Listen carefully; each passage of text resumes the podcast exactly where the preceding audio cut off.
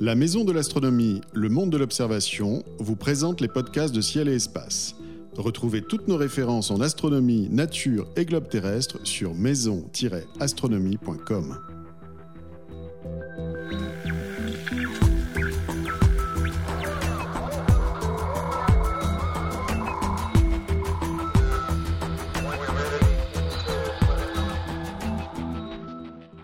Nous sommes en, compagnie de Jean-Marc Bonnet-Bidot euh, et nous parlons de, euh, cet ouvrage euh, tout à fait extraordinaire qui nous permet, je dirais, de découvrir l'astronomie chinoise, 4000 ans d'astronomie chinoise, sous-titré Les officiers célestes, paru chez Belin.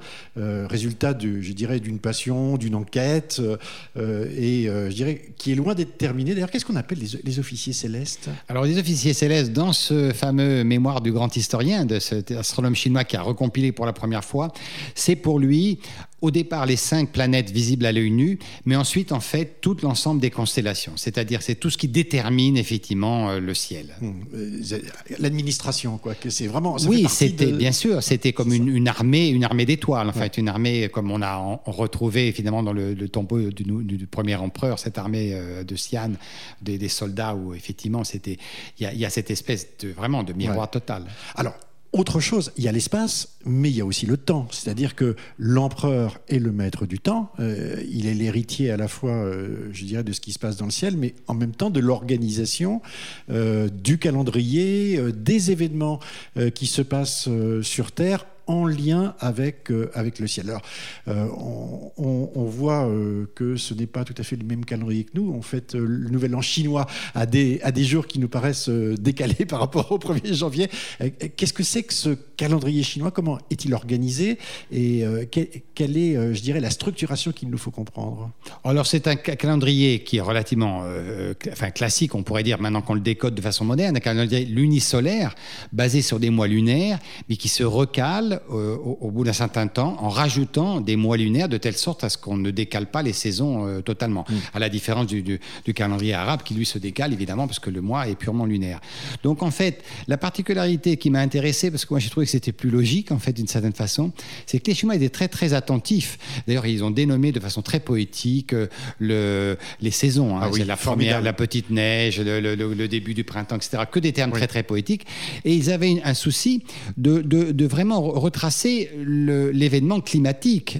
Et nous, en fait, si on y réfléchit bien, oh là, nous sommes proches du 21 juin, mais le 21 juin, ça n'est pas le début de l'été, c'est le milieu de l'été en mm. termes astronomiques. Mm. Eh bien, les Chinois l'avaient compris. Et donc, finalement, ils ont, ils ont décalé d'un mois et demi, en fait, par rapport euh, à notre calendrier, et de façon juste. Vous publiez un tableau qui, qui euh, récapitule justement ces, ces 12 saisons divisées, euh, enfin multipliées par deux, parce que et là, en ce moment, nous sommes au sommet de l'été, ça s'appelle. Voilà. On vient de franchir, le, ah, c'est très joli, le grain dans les épis, et puis on, on, est on a passé aussi la, la petite plénitude. c'est, encore une fois, c'est très poétique. Hein, voilà, exactement. C'est, ça qui est, qui qui qui est séduisant d'une certaine façon, c'est qu'ils étaient en osmose avec le ciel. Et, nous, il me semblerait, moi, ce qui m'a toujours frappé, c'est comment on, on s'est séparé de ce ciel qui est, qui est, en fait, si on réfléchit bien, chacun d'entre nous, euh, sortant à n'importe quel moment de l'année et du temps, a devant lui 50% de la Terre et 50% du ciel dans son champ visuel. C'est anormal que nous nous préoccupions aussi peu du ciel. Oui, vous vous, rappelez Mao Tse-tung qui dit euh, le ciel est l'autre moitié de la Terre. Exactement, c'est une petite... Mais comment comprendre cette accaparation euh, par les empereurs du temps. Euh, vous expliquez que le temps, euh, d'abord, il est aussi surveillé, je dirais, que le ciel, mais la construction des horloges, des clepsydres, de tout ce qui va permettre de donner la mesure, le comptage du temps, est, proche du secret. Enfin, je veux dire, c'est enfermé, on n'a pas le droit de parler, les gens qui travaillent là-dessus ont vraiment un travail tout à fait confidentiel. Quel est le rapport des empereurs au temps? Je crois que c'est une obsession, une obsession qui a plusieurs raisons. Euh, par exemple, si vous voulez, pour un, Chinois, faire un calendrier, ça n'est pas juste prévoir les saisons. C'est prévoir les saisons, mais prévoir aussi les éclipses. Et les éclipses, c'est tout autre chose euh, pour faire un calendrier. Pour les saisons, globalement, vous vous arrangez avec la position du Soleil sur la sphère céleste, etc. Là, vous avez à conjuguer la, la position très exacte de la Lune et du Soleil mmh. pour savoir quand est-ce qu'ils sont en conjonction. Et ça, ça a été une obsession parce qu'il faut, faut, il faut que vous fassiez un calendrier précis à la minute, à la, seconde parfois. Et donc, cette obsession du temps, qui était principalement pour prévoir ces phénomènes qui sont très spectaculaires. Si un empereur était incapable de prévoir qu'il allait y avoir une éclipse, je crois que tout son pouvoir tombait de lui-même. Donc, d'où ce grand corps d'astronomes et, et, ce souci de prévoir ça. Et de, évidemment, ils n'avaient pas, ils n'ont pas eu de théorie euh, c'est la, question la grande différence. C'est ce qu'on pourrait appeler un, calendrier empirique, mais extrêmement puissant. Il y a au moins 48 réformes du calendrier entre les Han, qui donc se prêtent sur 2000 ans, au moment où, l'Europe n'en a que deux. Hein. Du julien, on passe au grégorien, en, en, ayant laissé décaler le calendrier de 11 jours. Le chinois ne peut pas se permettre ça. Tout, même à l'intérieur du même dynastie, on réforme plusieurs fois le calendrier.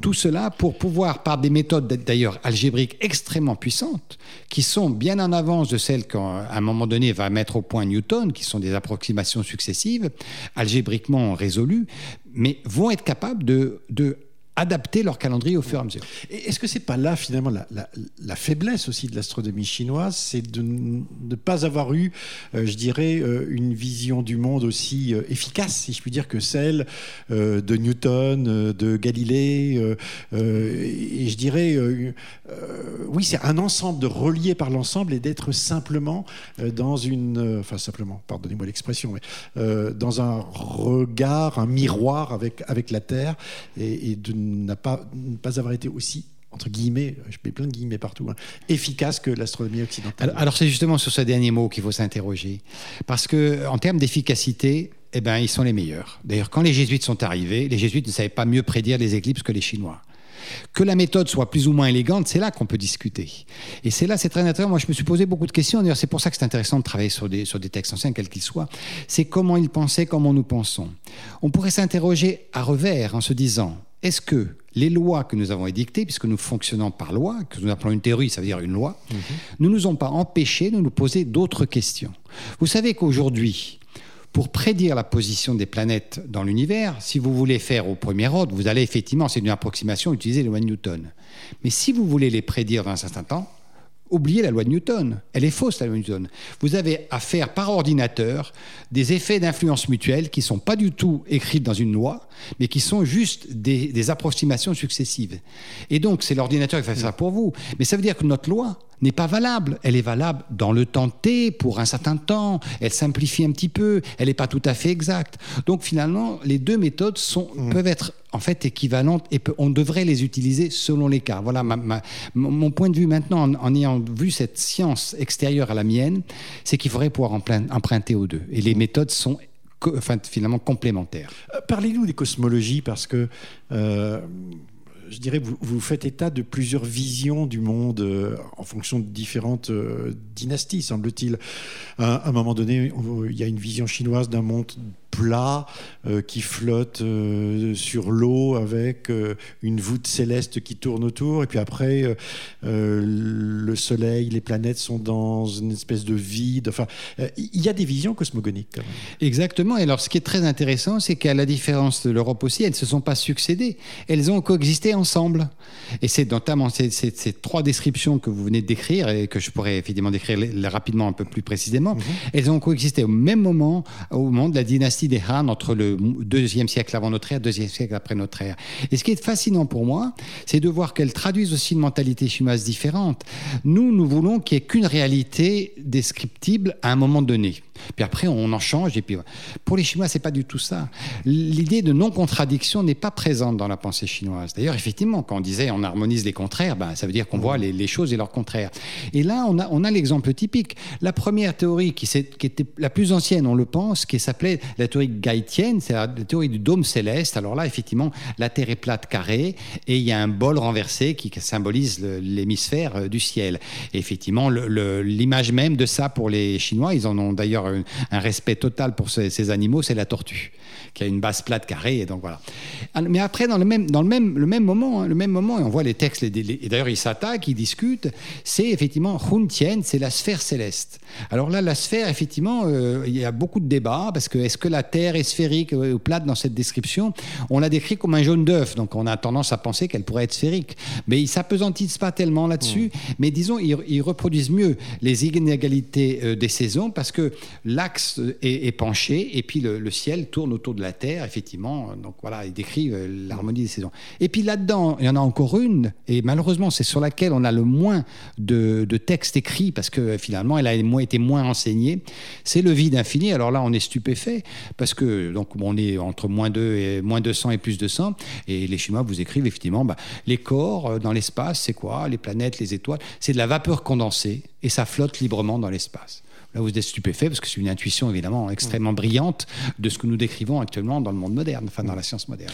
Est-ce que le monde chinois est un monde fermé? Est-ce qu'il y a une porosité entre euh, les astronomes chinois, alors sur euh, euh, les civilisations passées, bien sûr, sur les, époques que vous décrivez, ou est-ce qu'il y a eu des influences dans les deux sens d'ailleurs? Vous avez parlé des jésuites tout à l'heure en disant les jésuites quand ils, sont, arrivés, je crois que c'est 1600 et quelques pour se confronter à Pékin à prédiction des éclipses. Bon, là, on voit la confrontation, mais est-ce qu'il y a eu euh, des confrontations avant, des échanges euh? Bien sûr, bien sûr. On imagine bien qu'évidemment, 4000 ans, c'est énorme.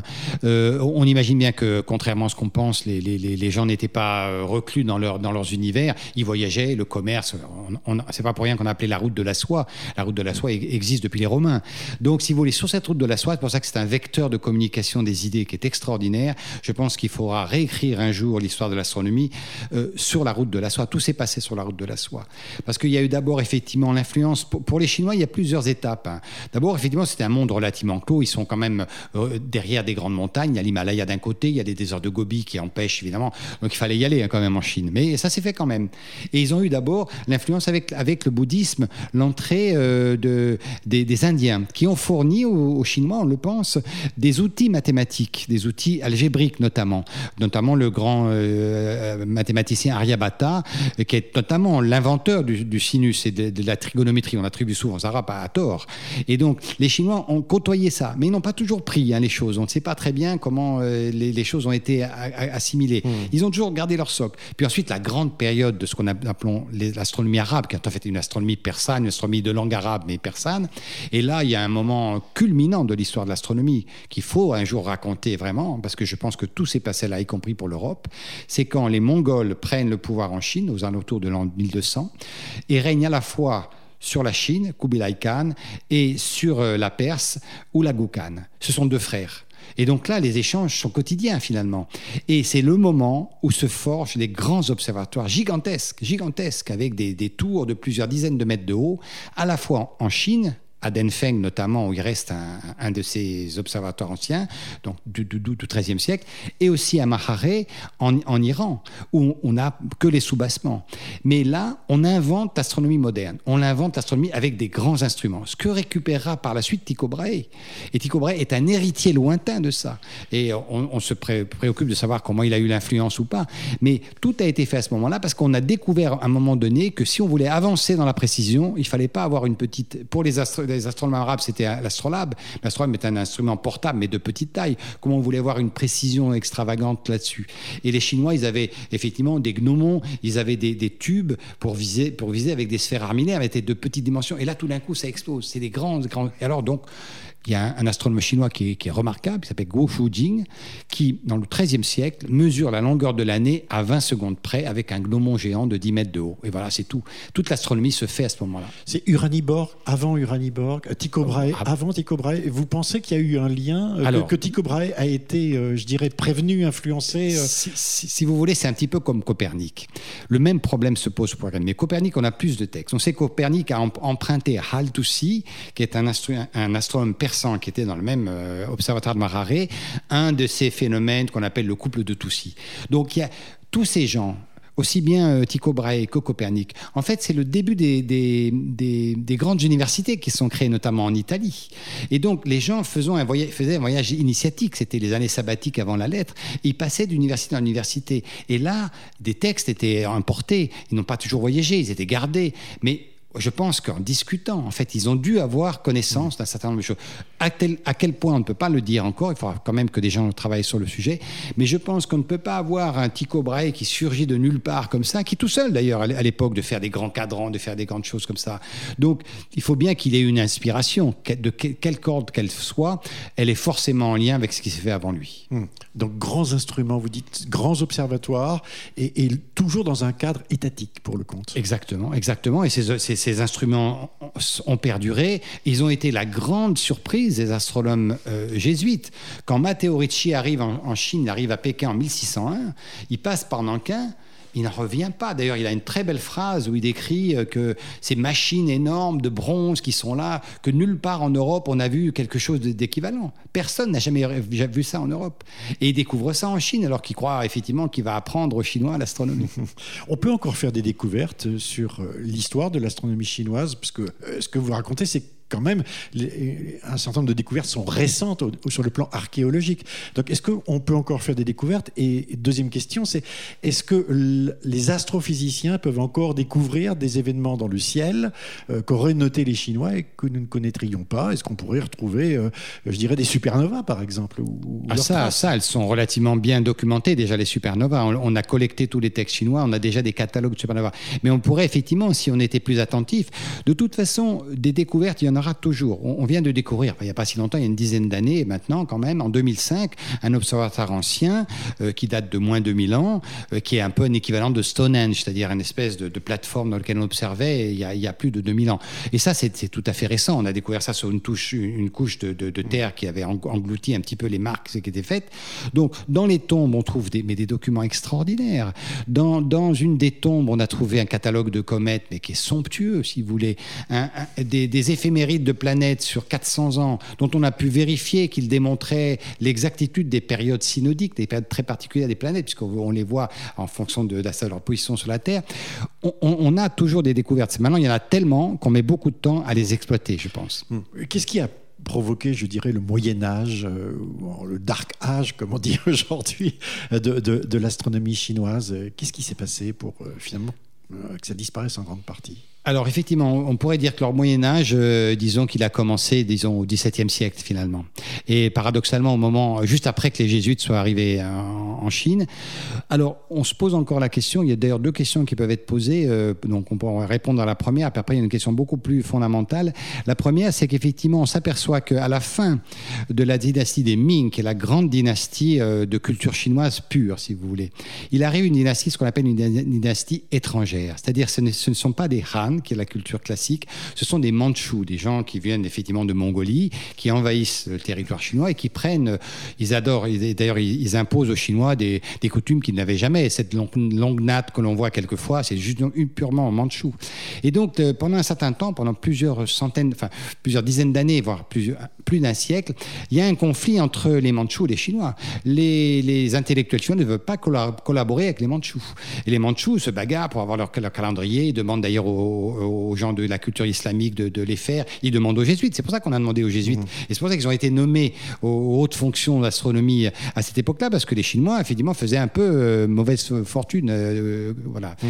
Et, donc, euh, ça, a été un frein. Puis après, le, alors après, on rentre dans les vicissitudes politique de la Chine, les guerres de l'opium, qui sont finalement une espèce de colonisation par les grandes puissances étrangères qui donnent des, lieu à des, à, des, à des choses mais vraiment insupportable pour nous, Européens, de voir qu'on a saccagé le palais d'été de l'empereur chinois juste pour se venger, si vous voulez, qu'on a détruit des œuvres d'art. Euh, on se dit, mais où sont les barbares? Il y a un très beau texte de Victor Hugo, euh, une lettre de Victor Hugo qui s'est ému de ça, qui nous remet en fonction de nos responsabilités. Donc tout ça a correspondu à cette espèce de, de, de, hiatus. Et puis ensuite, après, eh bien évidemment, la Seconde Guerre mondiale qui a été encore un, hiatus supplémentaire. Et on aboutit aux années 60, mm. les périodes du maoïsme, où la, Chine était à, l'écart du monde. Il a fallu qu'en 64, le général de Gaulle la réinsère par, effectivement la reconnaissance de la République populaire de Chine. Et moi, j'arrive finalement, quand je suis en 88-89, c'est le tout début d'une Chine qui commence à s'ouvrir. On commence à faire les premiers congrès internationaux et du coup, les, les, choses se remettent en place. Alors, on va conclure, Jean-Marc Podébido, sur, euh, non pas le futur, parce que je pense qu'on parlera et on reparlera avec vous de, de la Chine aujourd'hui, du, je dirais, du euh, nouvelle astronomie chinoise qui est en train d'émerger, nouveaux, nouveaux instruments, nouvelles communautés, etc. Mais je dirais, restons sur le, pour conclure sur l'histoire. Est-ce qu'au regard de l'histoire, euh, vous pensez qu'il y a une façon différente de penser la, la science en Chine? Alors pour l'instant non, c'est justement c'est un peu euh, l'énigme, c'est que pour l'instant par exemple les astrophysiciens chinois avec qui je peux discuter en Chine, ils ont été formés plus ou moins en Occident ou même quand ils ont été formés en Chine, ils ont été formés sur les méthodes modernes de raisonnement, mais je pense que la pensée chinoise refera surface après qu'ils aient côtoyé la pensée européenne et peut-être eux feront l'amalgame des deux en se disant justement ils vont peut-être utiliser cette euh, non contradiction euh, qui n'est pas un problème pour eux que ce soit contradictoire. Vous la définiriez comment cette pensée chinoise Alors je penserais qu'ils seront dénués d'a priori que nous avons bien ancré dans notre culture, à savoir la loi. Il n'y a qu'une loi physique qui décrit les choses. Il n'y a qu'une façon de formuler les choses. Euh, une loi en remplace une autre. Ça, ils vont s'en débarrasser assez vite. Euh, ils vont peut-être faire évidemment des hypothèses d'un côté, d'autres qui seront en contradiction. Euh, ils vont peut-être aussi penser l'univers différemment à un moment donné, parce que nous, nous sommes bien dans. Il y a une histoire, il y a un début, une fin bah, eux, c'est pas du tout leur réalité. Ils n'ont jamais eu cette histoire de monothéisme avec finalement le début d'un truc qui aurait été créé par un dieu extérieur. Donc forcément, ça va revenir dans la pensée chinoise. Donc vous pensez qu'il pourrait échapper euh, ce qu'on appelle le Main Street, c'est-à-dire la, pensée unique, avoir des petits chemins de traverse, échapper, euh, je, dirais, à la formation qui veut que tout le monde aille dans le même sens? Oui, et puis je pense que maintenant, ça devient un défaut de la, pensée scientifique moderne, ça, cette espèce de, mono, enfin, de, chemin unique qui est emprunté. Euh, et puis on se rend même plus compte de nos préjugés, finalement.